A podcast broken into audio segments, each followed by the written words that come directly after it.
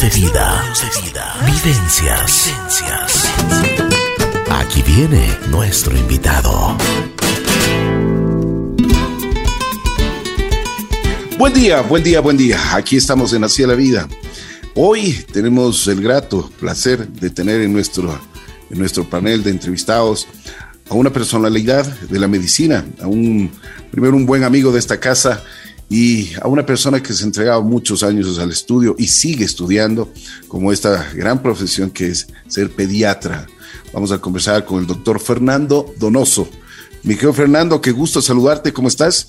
Buenos días, bienvenido. Muy bien, muy bien, muchas gracias por la invitación. Aquí estamos gustosos para conversar contigo en este programa que yo siempre le escucho a los sábados porque tus entrevistas son aportan mucho a la, a la formación de uno, tienes invitados de calidad, exceptuándome, por supuesto. no, yo iba a decir, yo iba a decir todos los días. Yo, yo, iba a decir, pues aquí está la regla. pues no hay nada que hacer que invitado, un invitado de mucha calidad. Bueno, a ver, mi querido Fernando, cuéntame cómo, dónde naciste, cómo, cómo era tu entorno familiar, cómo tus padres eh, te inculcaron los, los, principios, los valores. ¿Cómo, era, ¿Cómo eras de pequeño? A ver, te voy a empezar desde el comienzo contando. Mi papá era un oficial del ejército que eh, estuvo cumpliendo una, un curso académico en lo que se llamaba la Academia de las Américas en Panamá, en la USAR Caribe.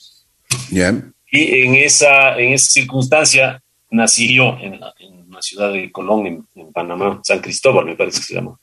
En la zona del canal de Panamá. Estuve ahí, viví ahí porque mi papá estuvo asignado ahí un par de años y regresé al Ecuador cuando yo tenía dos años. Yo soy parte de una familia grande, soy el cuarto hijo de seis y bueno, siempre fuimos muy unidos en la casa, siempre nos, mi papá era muy, muy acogedor, siempre le gustaba que estemos en la casa, mi papá, mi mamá siempre tenían las puertas abiertas y el ejemplo es lo que siempre nos guió para ser personas honorables, ser personas honestas, ser personas dedicadas a su trabajo y a sus obligaciones.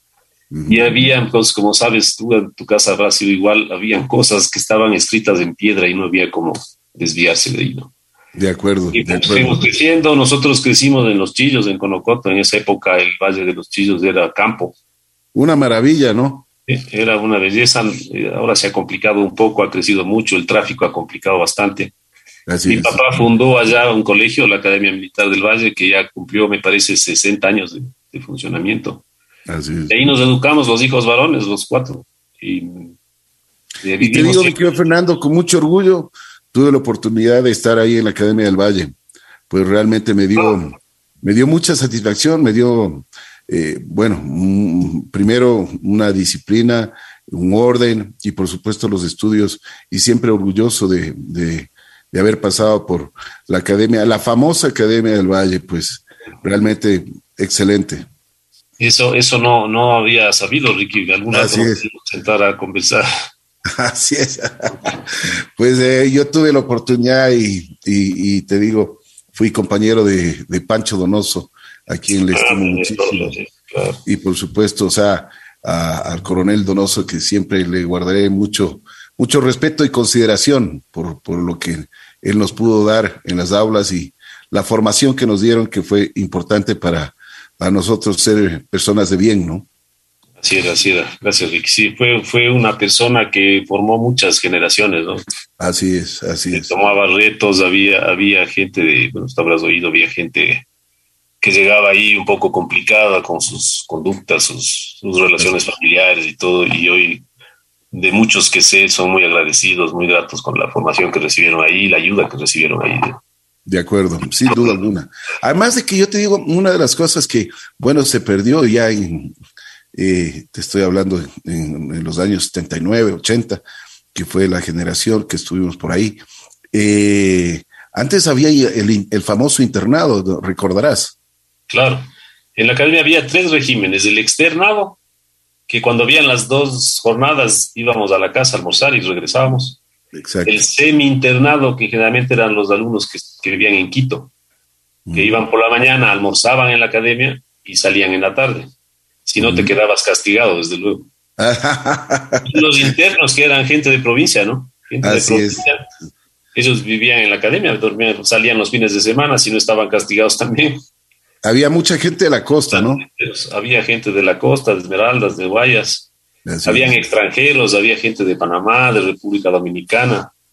Había bastante, había bastante ¿Por qué Cambió, ¿Por qué cambió? O sea, ¿por qué esto del internado?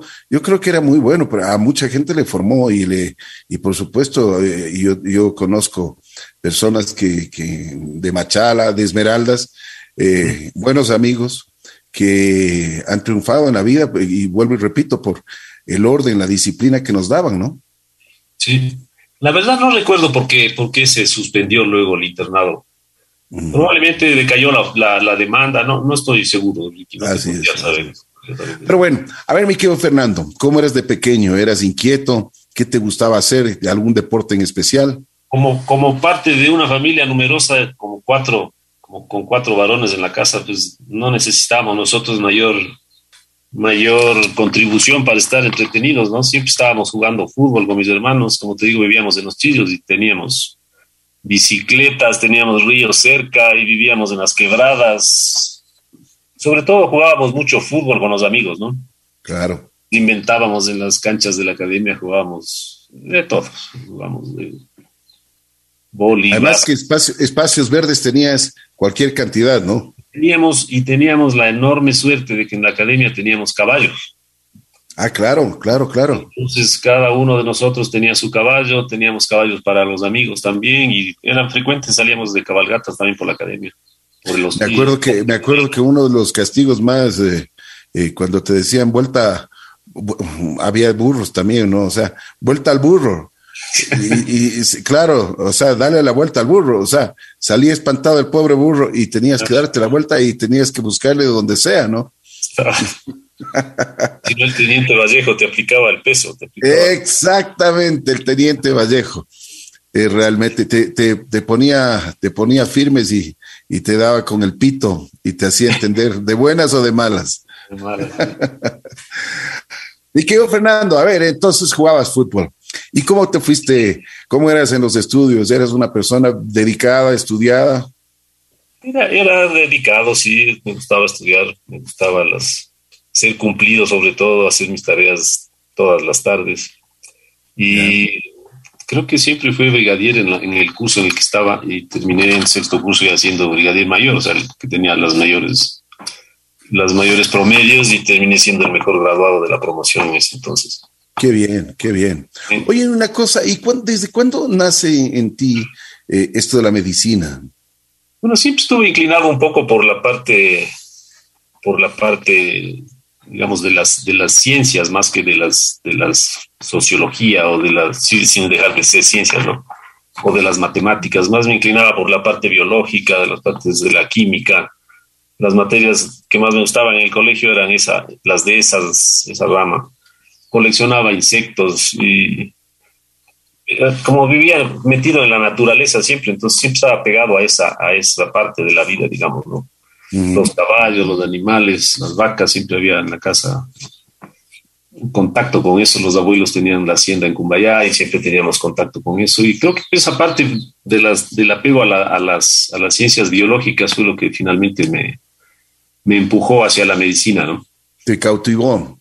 Una, una cosa, eh, para ser médico tienes que tener una vocación eh, bastante grande y por supuesto, o sea, una decisión, porque eh, esta es una carrera que no termina nunca. Pues, bueno, como todas, eh, pienso yo que ahora te exigen muchos estudios, muchas y mucha investigación, pero esto, esto de cuidar a la, salud de los seres humanos y especialmente de los pequeñitos, es, pues realmente es un, tienes que ponerle muchas horas de, de estudio, de trabajo, de, pues de investigación, ¿no?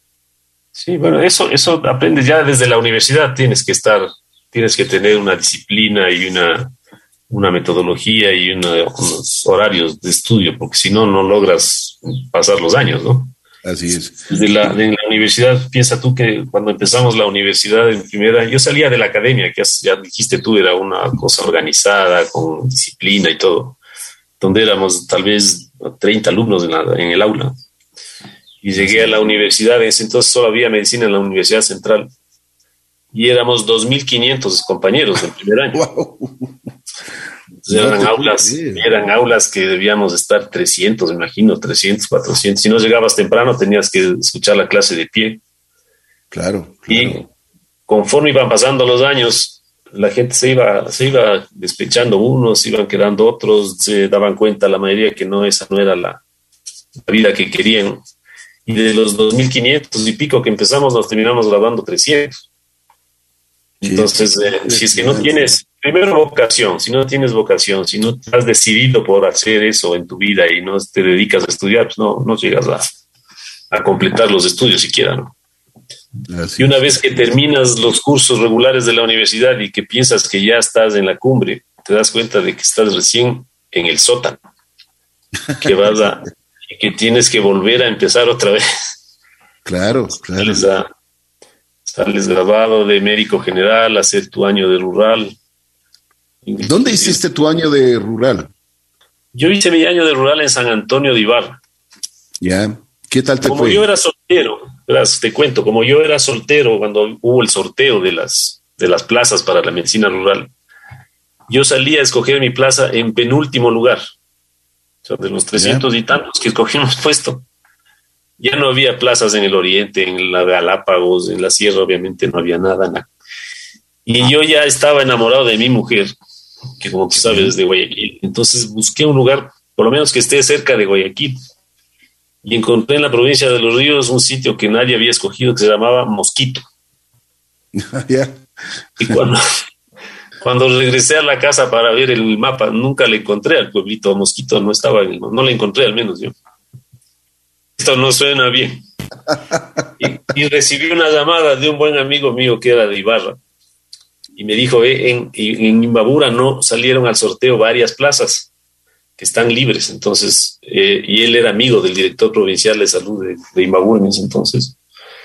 Y conseguimos que nos asignen con, con, otro compañero a la plaza de San Antonio de Ibarra, que fue una linda plaza, ¿no? Porque es, Imbabura primero es una linda provincia, tienes mucha variedad. San Antonio es un pueblo muy bonito, la gente muy acogedora. Y teníamos muchísimo trabajo. Ese año trabajamos mucho con Miguel Bros, que era el otro con el que nos fuimos a la plaza. Nos turnábamos para, para ir a pueblitos cercanos que no tenían médicos ciertos días de la semana terminábamos las consultas en, la, en, el centro de salud y salíamos las tardes a visitar a las personas mayores que no podían bajar a la consulta. Y pasamos un año muy entretenido, aprendimos bastante. Una linda experiencia. Además de aprender, ayudaste a mucha gente, ¿no? Sí, sí, creo que hicimos una buena tarea, sí. Fue una muy buena tarea. Qué bueno. Y a ver, ¿y cuándo nace esto de la pediatría? De esto de, eh, del cuidado de los niños porque es una responsabilidad gigantesca. Sí, es una, es una pero es una, es una de las de las especialidades que te da muchas satisfacciones también, porque tú tienes también tienes mucho contacto y ves muchos niños sanos. Ya, claro. Ves muchas, muchas mamás jóvenes que están con sus bebés sanos y eso te, te complementa un poco la parte de la patología con la parte de los niños sanos.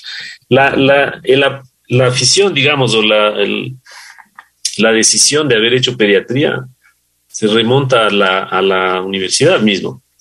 Yo cuando estaba en, en, cuarto año de medicina estaba trabajando en la clínica de la mujer, trabajaba de externo en la clínica de la mujer.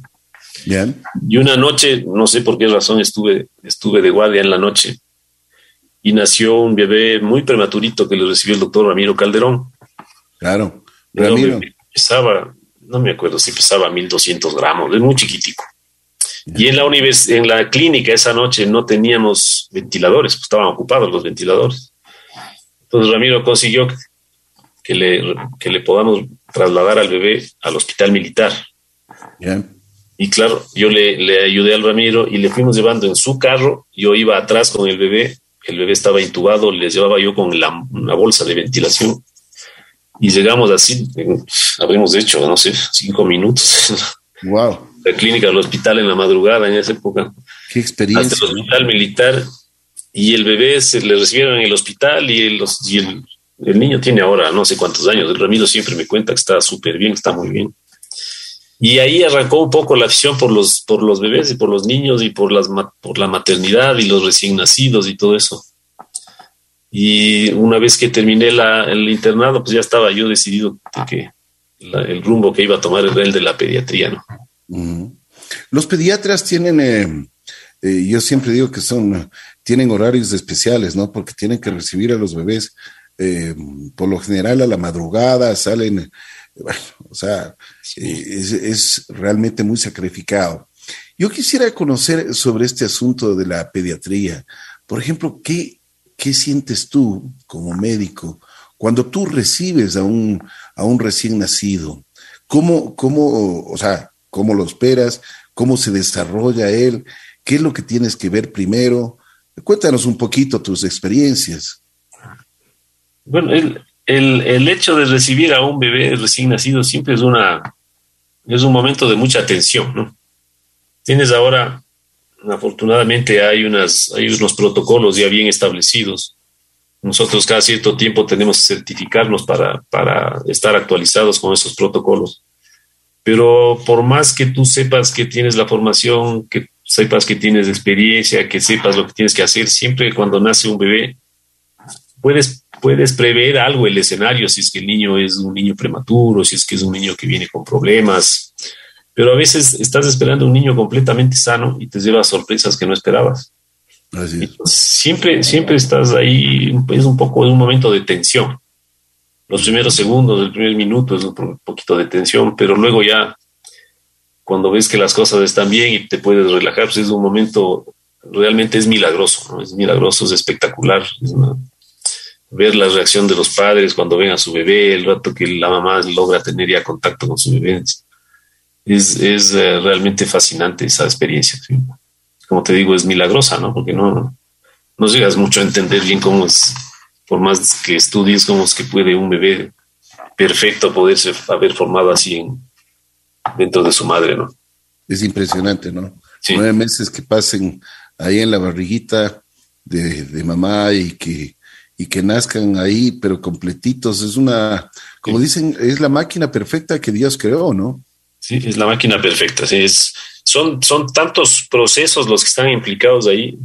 Yo alguna vez leí, no, no me acuerdo en dónde, que decía que lo, lo menos probable es que nazca un niño sano. Porque en el camino se producen muchas pérdidas, a veces nada más ni se entera siquiera. Y entonces, el culminar con un bebé sano es, es un éxito de la naturaleza. Porque has, tenido eh, que, eludir y has tenido que superar un montón de, de eventuales errores, de eventuales obstáculos que te pueden. ¿Y cómo, cómo, cómo, cómo reacciona el bebé cuando tú le tienes, porque tú eres el que le, el, el, el bueno, el, el ginecólogo, eh, de lo que entiendo y de lo que he visto de, por las experiencias que yo he tenido con mis dos hijas. Eh, cuando es parto natural, el ginecólogo le recibe e inmediatamente le traslada al, pediatra. Es un poco han cambiado ahora las cosas, porque cuando el niño está bien y nace vigoroso, lo que hace el ginecólogo ahora o lo que hacemos es ponerle sobre la madre. Le ponemos de seguida en el hecho de la madre y sobre la madre el, el pediatra que está ahí le da las primeras, que es básicamente es ayudarle a que no se enfríe, que estén las vías aéreas libres de secreciones. Te digo, más del 90% de los niños no necesitan mayores cosas para que estén, que se puedan reanimar y puedan adaptarse al medio, ¿no? Entonces les ponemos sobre la madre, sobre la madre les secamos, les cubrimos, les, si es necesario, aspiramos un poquito la boca, la nariz para que la vía aérea esté libre. Y se espera unos, segundos hasta que el cordón deja de latir y luego ya se corta el cordón y en general lo que se hace es llevarles a una camita que tenemos al lado de las mamás para terminar de arreglar a los bebés, ¿no? básicamente secarles, poner la pinza en el cordón, identificarles, monitorearles un ratico para ver que todo esté bien. Y enseguida vuelven con la mamá y les ponemos al seno. Inclusive hay muchos niños que en los primeros minutos ya están pegados al seno y succionando vigorosamente. Y bueno, eh, la, primera reacción del bebé es el, eh, el lloro. En general, sí, es la, es, la, es la primera respuesta, la que esperas, ¿no? Sobre todo es la que más te tranquiliza. El rato que el niño pega un buen grito, pues ya estás, tranquilo, ¿no? Es que ya nació y está bien. Claro, entonces esa es una, esa es una indicación de que el niño está vigoroso, de que está vital, que está saludable, ¿no?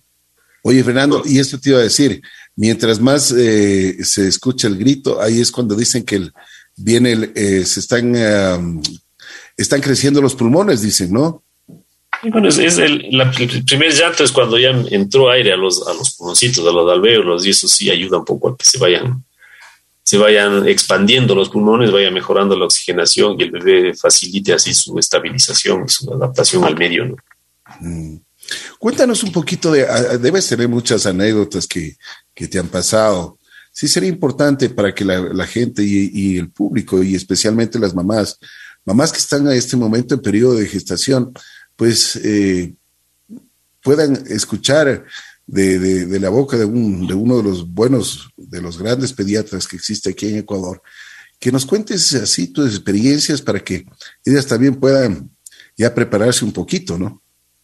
ha, habido bastantes casos, ¿no? Hay bastantes casos que se puede, que se puede comentar.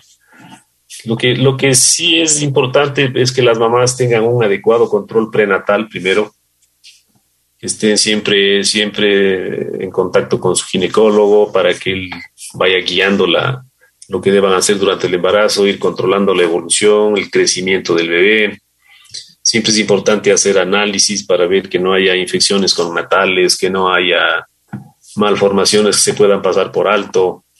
Para eso ayuda mucho. Ahora la, tecnología se ha desarrollado bastante, lo que es pruebas de laboratorio, las ecografías, todo eso y eso te puede ayudar a llevar un, control de un embarazo eh, dentro de las condiciones normales y lógicas, ¿no? Eh, una cosa importante ahora es tratar de tener un seguro médico, porque no sabes, como hemos comentado antes, no sabes cómo van a salir las cosas. A veces los bebés se complican y necesitas tener atención especial y eso tiene costos altos ahora. Entonces, en la medida de lo posible es, es, es aconsejable siempre tener un seguro médico que pueda cubrir todas esas eventualidades. Eh, estar preparados para cuando bebé nazca. Ahora hay muchos, muchos cursos que les dan a las mamás para, para prepararse para el, para el parto, para prepararse para el manejo del bebé. En el Internet hay mucha información que a veces no es muy verídica. Hay que, hay que contrastar un poco la información, buscar fuentes que sean adecuadas. Hay páginas de la Academia Americana de Pediatría, de la Asociación Española de Pediatría, que son páginas para padres que vale la pena consultar en lugar de consultar cualquier cosa que aparezca en el Internet. Em, el instinto, yo les digo a las mamás, el instinto de la madre siempre es valioso, ¿no? Si la mamá le está diciendo al médico que el bebé no está bien, hay que hacerle caso a la mamá porque puede ser que las cosas se compliquen si no le hacemos caso. Las mamás siempre, siempre tienen ese sexto sentido que nos pueden ayudar a encontrar problemas y atajar los problemas y solucionarlos antes de que se agraven. Entonces, eh, yo siempre les digo que es preferible exagerar a quedarse cortos. Así es. A veces dice, la mamá se preocupa y dice, pero yo estoy muy ansiosa y esto, no sé qué. Le digo, no, no se preocupe porque es mejor pasarse que quedarse. Entonces, Oye, mi querido Fernando, hace un tiempo atrás eh, yo tuve la oportunidad de conversar con, con una persona que está en un ONG que están haciendo un, una, bueno, varios estudios y están haciendo un proceso sobre la desnutrición infantil. Y él eh, en, la entrevista contaba y decía que esto es súper importante y que se debería ver porque es desde el periodo de gestación que ahí vienen los problemas y que se pueden también, o sea, ir construyendo de mejor forma e ir creciendo con una, con una buena educación, con una buena cultura, para que los, los niños pues eh, no sufran este tipo de cosas, ¿no? Sí, claro, la, alimentación materna durante el embarazo es vital, es, vital, tienes que... La, anemia materna puede afectar al bebé, el déficit de vitaminas puede afectar al bebé. Si es una madre desnutrida, probablemente el bebé va a tener un retraso de crecimiento intrauterino también. Eso puede eventualmente afectar a su cerebro, el desarrollo, como tú dices, desde antes de nacer, ¿no? Entonces, todas las políticas que están encaminadas a mejorar la parte de la desnutrición materna y de la desnutrición infantil son, son importantes y creo que no hemos, no hemos logrado todavía darles la importancia que tienen ni hemos logrado desarrollar programas a, nivel nacional que realmente atajen esos problemas.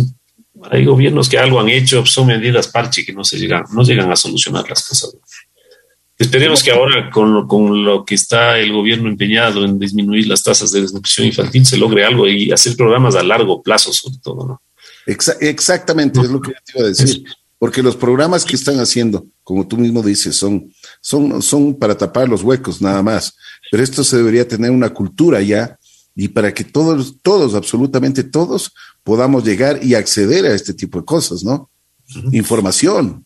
Eso te iba a decir. Es básicamente la educación lo que tenemos que, fomentar, ¿no? Porque tú puedes tener en el campo gente que cultiva sus productos, gente que tiene sus gallinas, pueden tener huevos, que son fuentes de buena, buenas fuentes de proteínas, pero que a veces por desconocimiento no se utilizan, ¿no? Empecemos por el agua potable, empecemos por el alcantarillado. Esas cosas son las que van a mejorar las condiciones de vida de la gente y eso es lo que nos está faltando todavía agua potable, alcantarillado, servicios básicos, luz. No se diga ahora ya internet, el internet. Yo digo, yo pienso, digo, no debe ser tan caro poner una antena de, internet en algunas partes del país. O sea, debe ser una inversión alta al comienzo, pero luego puedes mantener conectado al país entero y con eso facilitar la educación de la gente, ¿no? Así es. Que la gente es tan importante como el agua o como la luz ahora, ¿no? Y ahí puedes tú ver que hay otras condiciones de vida, ¿no? Las, a las que se puede aspirar y puedes tratar de llegar a conseguir eso. Porque eso también es, o sea, tienes que tener educación, tienes que tener otras aspiraciones para tratar de ir mejorando. Si vives en un sitio en el que no ves otras cosas, piensas que eso es así y así se va a quedar siempre. Así es, de acuerdo. Entonces, mucho, mucho tiene que ver la educación también, más que las, la falta de recursos o la que sí hay también, pero la educación va, eso es lo que va a cambiar finalmente la, la, forma de ver estos problemas. Fernando, ¿qué, crees que es la o cuál es la enfermedad que más afectan a los, a los recién nacidos?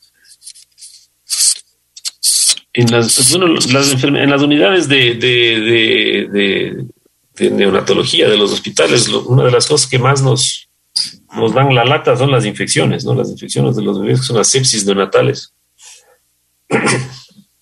es algo que siempre nos, nos complica, es algo que siempre tenemos pendiente, es en algo que siempre pensamos cuando el niño no está yendo bien.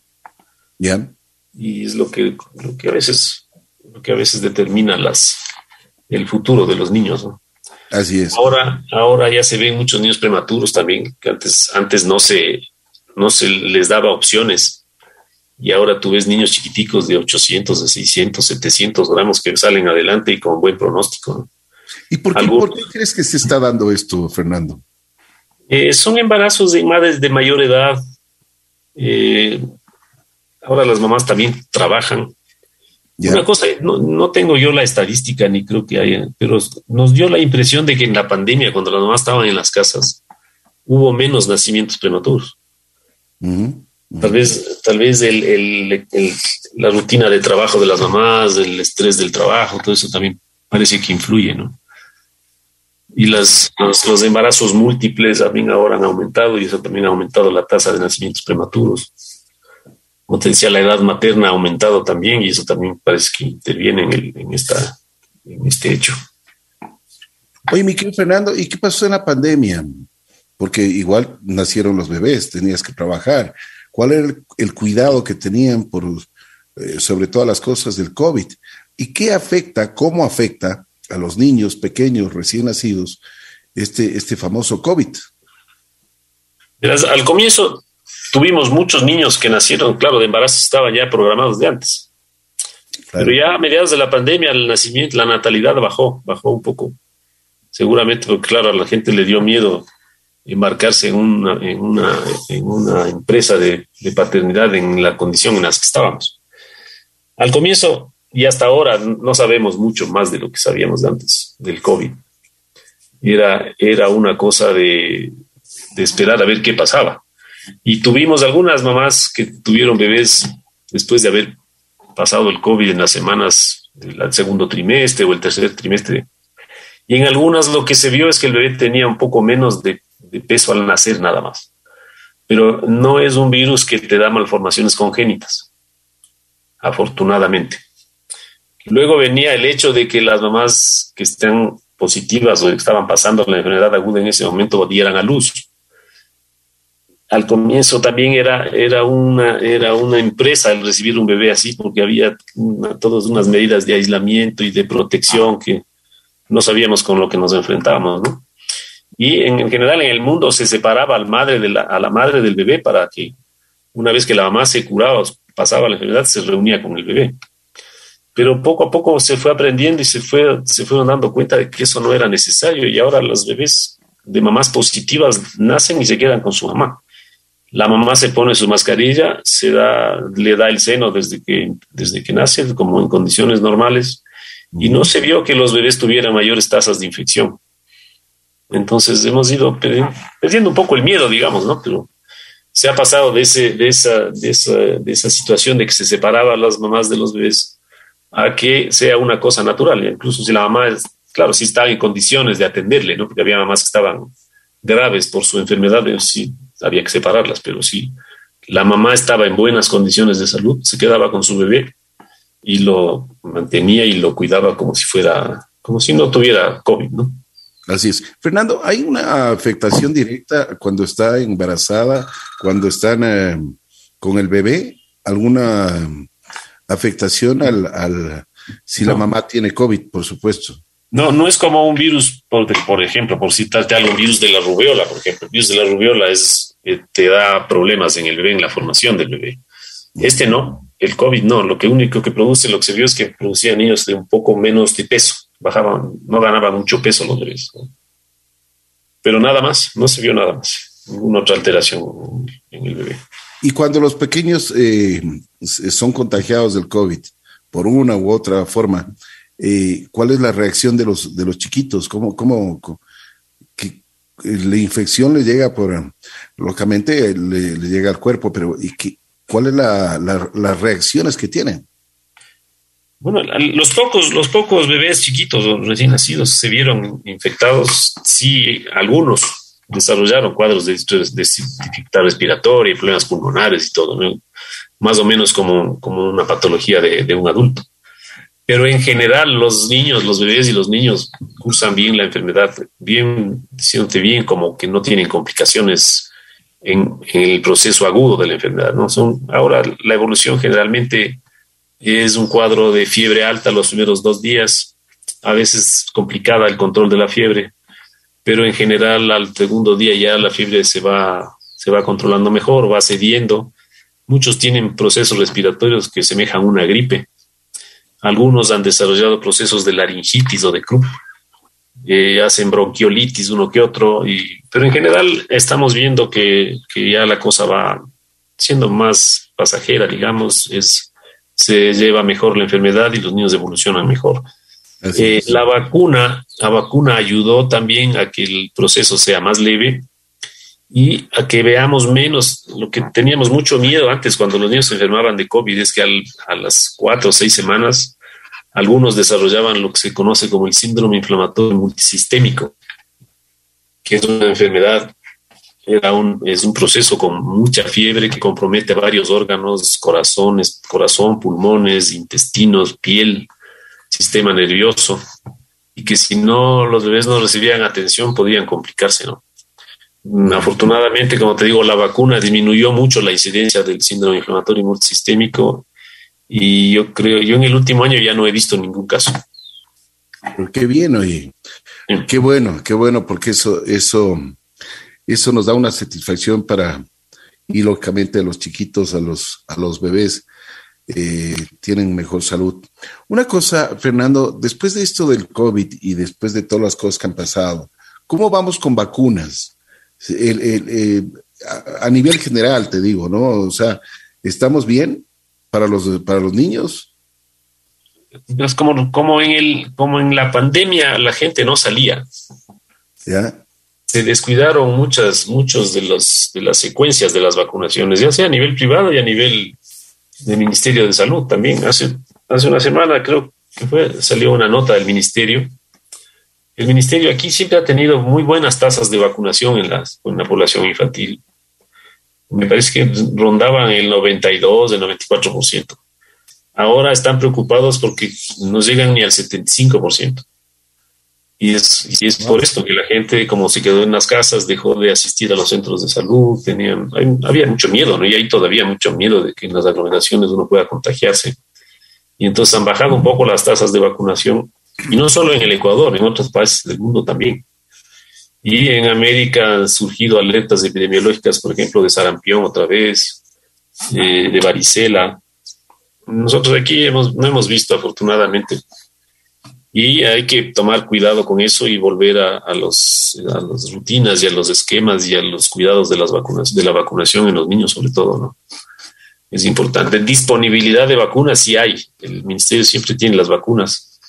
En, a nivel privado también se disponen de todas las vacunas, entonces sí hay que hacer un llamado a los padres que están con los esquemas retrasados que acudan a igualarse, que es importante. Una cosa, ¿por qué hay, hay, hay, gente que no les gustan las vacunas? Hay, hay niños, no sé si es que, eh, pero no han tenido ninguna vacuna desde que nacen. No creo que le pasen muy bien, ¿no? Sobre todo hay mucho riesgo, ¿no? Hay mucho riesgo. la vacuna es una de las cosas que más investigaciones ha tenido. Y yo creo que son de las, de las, de las revoluciones científicas de la humanidad que muy pocas, muy pocos argumentos válidos en contra pueden haber. En vacunas habría todavía, veríamos todo el tiempo rabia, veríamos todo, todavía esta viruela que está ahora regresando, veríamos tuberculosis, veríamos tantas enfermedades, ¿no? Y, por ejemplo, varicela yo no he visto años, varicela no hemos visto años. Meningitis bacterianas casi no se ve, muy poquito. Eh, sarampión, varicela, ¿qué más te cuento? La viruela se erradicó, como sabes, la polio estaba a punto de erradicarse. Hay por ahí alguno que otro, que otro país que todavía tiene algún caso. Pero el problema del que, de la vacunación es que cuando tú vacunas, por decirte algo, no son cifras exactas, ¿no? pero si tú vacunas 100 niños contra el sarampión, puede ser que unos 8, unos o menos, no desarrollen un nivel protector de anticuerpos adecuado y que queden todavía, a pesar de estar vacunados, pueden ser susceptibles todavía. Entonces, si es que tú tienes niños que no están vacunados, esos niños pueden contagiar a los niños que sí se vacunaron, pero que no desarrollaron inmunidad. Y eso es lo que, lo que, lo que puede complicar un poco la salud pública, ¿no? Por eso se habla de la inmunidad del rebaño. Tú tienes que tener inmune al resto de la gente para los que, los que no han podido desarrollar su propia inmunidad estén protegidos también. Entonces no es una responsabilidad solamente con tus hijos el vacunarles, sino con el con los hijos de los demás también. Entonces no no hay a mí cuando me cuando me hablan de estar en contra de la vacunación yo estoy completamente en desacuerdo, ¿no? Una cosa que no tiene, como te digo, no tiene no tiene ningún asidero científico, todas las cosas que se han inventado alrededor de las vacunas, de que pueden producir eh, aumento de autismos y cosas. Todo eso se ha desvirtuado, todo eso está comprobado que es falso. Y en cambio el beneficio de las vacunas, eso no tiene ninguna, ningún lugar a, discusión, o sea, no hay, no hay cómo debatir eso. Así el mismo COVID, mira lo que ha pasado. Si no fuera por las vacunas, la, la pandemia hubiera sido terrible. Así es, de acuerdo. Oye, Fernando, ¿cómo eh, identificas tú como pediatra a un niño que tiene autismo? Eh, hay, unas, hay unas guías, hay unas guías, hay unas, ¿cómo te digo? Como un cuestionario para, para poder identificar a un niño que pueda estar en, puede estar eh, en casi, o le puedas encasillar en lo que se llama ahora el espectro del, del autismo, ¿no? Trastornos del espectro autista, se conocen ahora. Es un diagnóstico, es complicado, no es difícil. Los pediatras lo que hacemos un poco es como un despistaje, como un screening, pero finalmente son las personas especializadas en eso los que hacen el diagnóstico y luego el manejo, que en general ahora son los, los especialistas en neuropediatría. Sobre el asunto este de que habíamos dicho hace un momento, la máquina mejor cuidada, la máquina que viene es el ser humano, los niños eh, se merecen lo mejor. Los chiquitines, los, los que nos realmente nos dan la alegría, eh, con una sonrisa, con un hacen sus, sus, sus, vamos, vamos creciendo, como se dice. Una cosa, a la, por ejemplo, cuando, ¿a qué edad, a qué, cuando ya están en meses, ellos pueden ya identificar porque dicen que ellos ven solo en blanco y negro. ¿Es cierto, Fernando? Pues al, nacer el niño ya ve, lo que, lo que pasa es que no tiene una, no de, tiene una buena definición de las imágenes. Ya. Por eso es que los niños al comienzo pueden tener eh, un poco de estrabismo, que se llama, ¿no? Hasta el final del segundo mes. no, no, enfocan bien y entonces no pueden fijar bien la mirada, pero a partir del segundo mes ellos ya tienen que tener la mirada enfocada, tienen, ya no tienen que tener estrabismo y ellos ya te empiezan a seguir con la mirada, ya te buscan si tú le hablas ya les llama la atención y te regresan a ver. Si tú les, eh, bueno, eso desde el comienzo, si tú les pones un estímulo luminoso sobre los ojitos, les van a cerrar los ojos, la pupila se va a contraer. Mm. Eso quiere decir que ya hay, que hay visión, ¿no? que el, cerebro capta la señal y entonces eh, la visión está desde el nacimiento. Así es. Una cosa, eh, esto, la circuncisión, a los, los niños, los varones. ¿Qué piensas tú sobre esto? No les nosotros no hacemos una circuncisión de rutina en los, en los recién nacidos. Bien. Eh, la mayoría de las veces que hacemos circuncisión es por, por uh, costumbre familiar o porque los padres han decidido hacerlo. En esos casos se hace una circuncisión. O si es que tú ves que el bebé nace con un prepucio redundante, un prepucio muy largo, puedes sugerir al papá, esto, esto, es un problema, esto va a ser un problema más adelante, probablemente no se pueda abrir, puede ser que se infecte, entonces podrías sugerir a los papás el hacerlo, Pero de rutina no les hacemos. Ya. Y hay pocas veces, sí, más adelante a veces nos toca indicar una circuncisión porque en realidad el prepucio no se abre o hay infecciones de repetición o lo que sea y entonces se hace, ¿no? Pero son pocos los casos en los que hemos recurrido a esas, hay, ocasiones, hay ocasiones que el bebé tiene problemas en la cadera. ¿Cómo identificas eso? La mayoría de los problemas de displasias de cadera se deben diagnosticar en el momento del nacimiento. Hay unas, hay unas maniobras específicas para eso y generalmente, como te digo, la mayoría se pueden diagnosticar en ese momento, ¿no? Mm, siempre de rutina yo les hago al mes de vida una ecografía de las caderas, que es un método de imagen no invasivo y que nos da mucha información respecto a si puede haber o no alguna alteración en el desarrollo de las caderitas.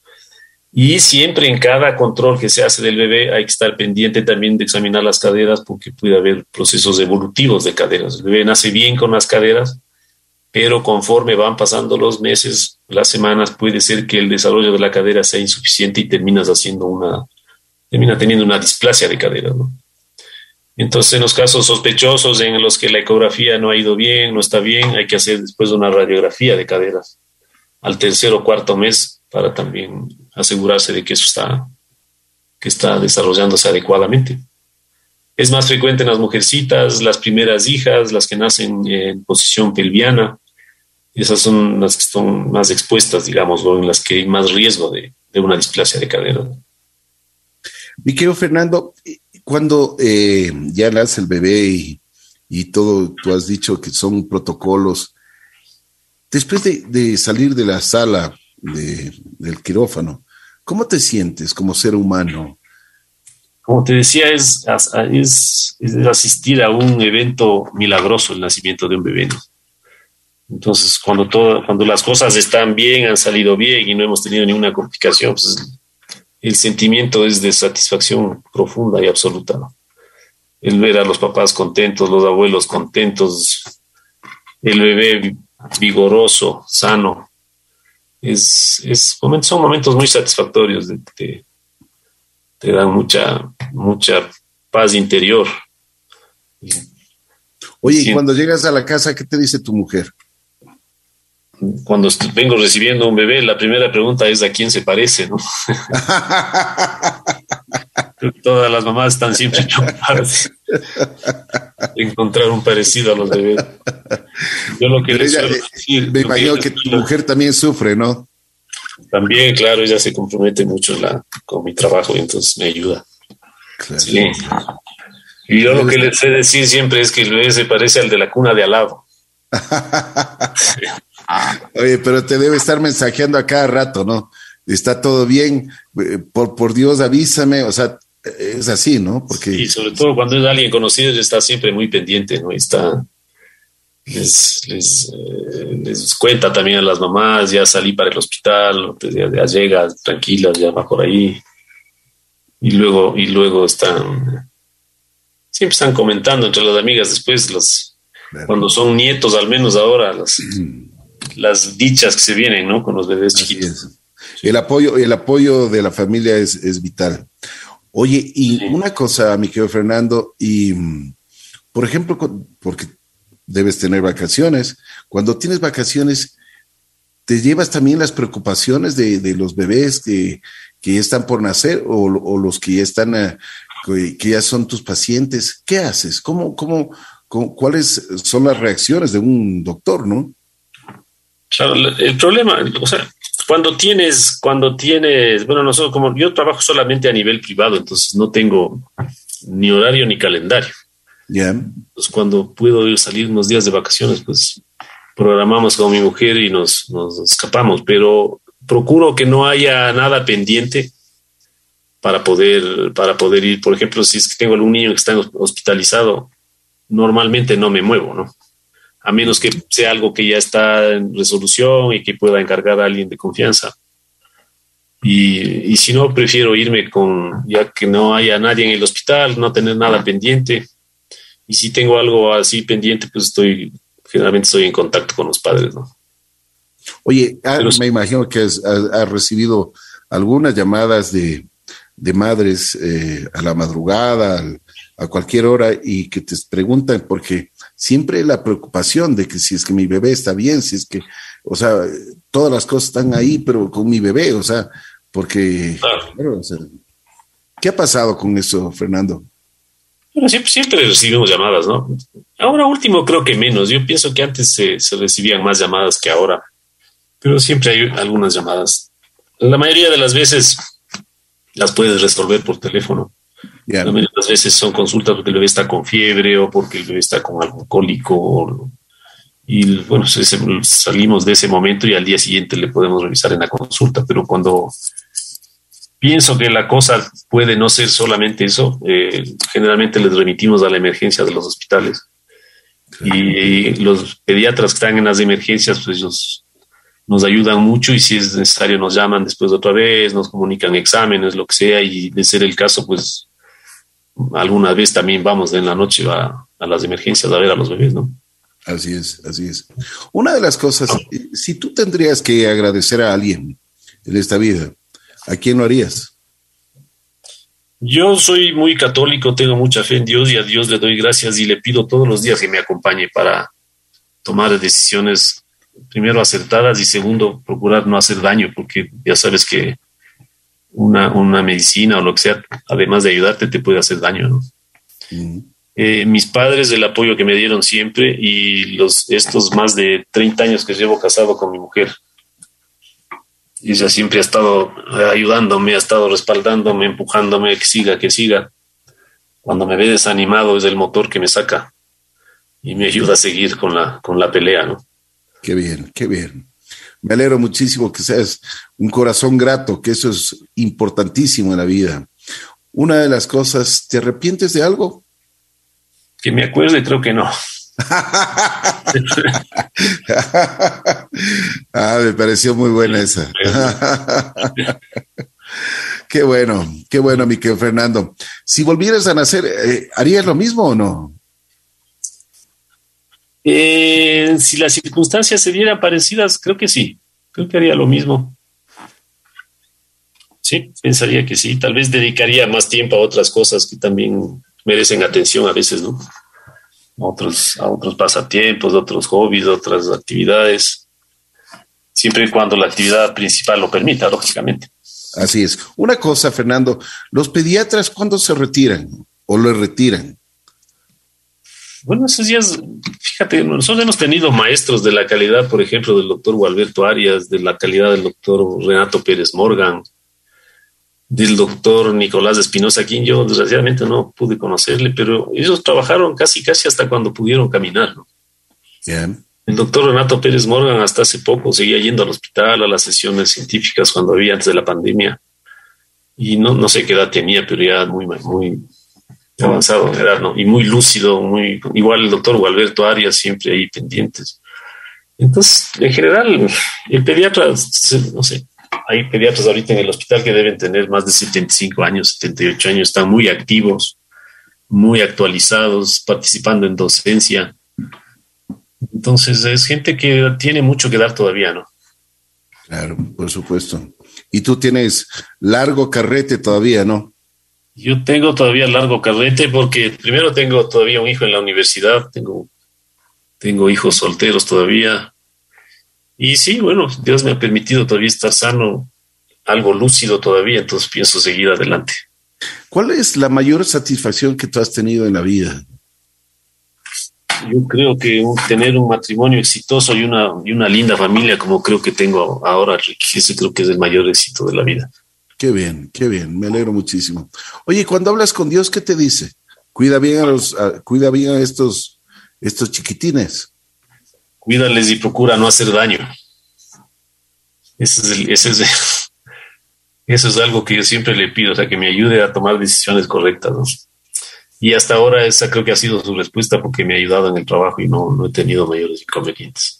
Cuando estás en momentos, en momentos tensos, momentos difíciles, momentos que tú mismo dices, o sea, tener una decisión, o sea, que son eh, prácticamente los minutos se vuelven siglos, pero tienes que hacerlo.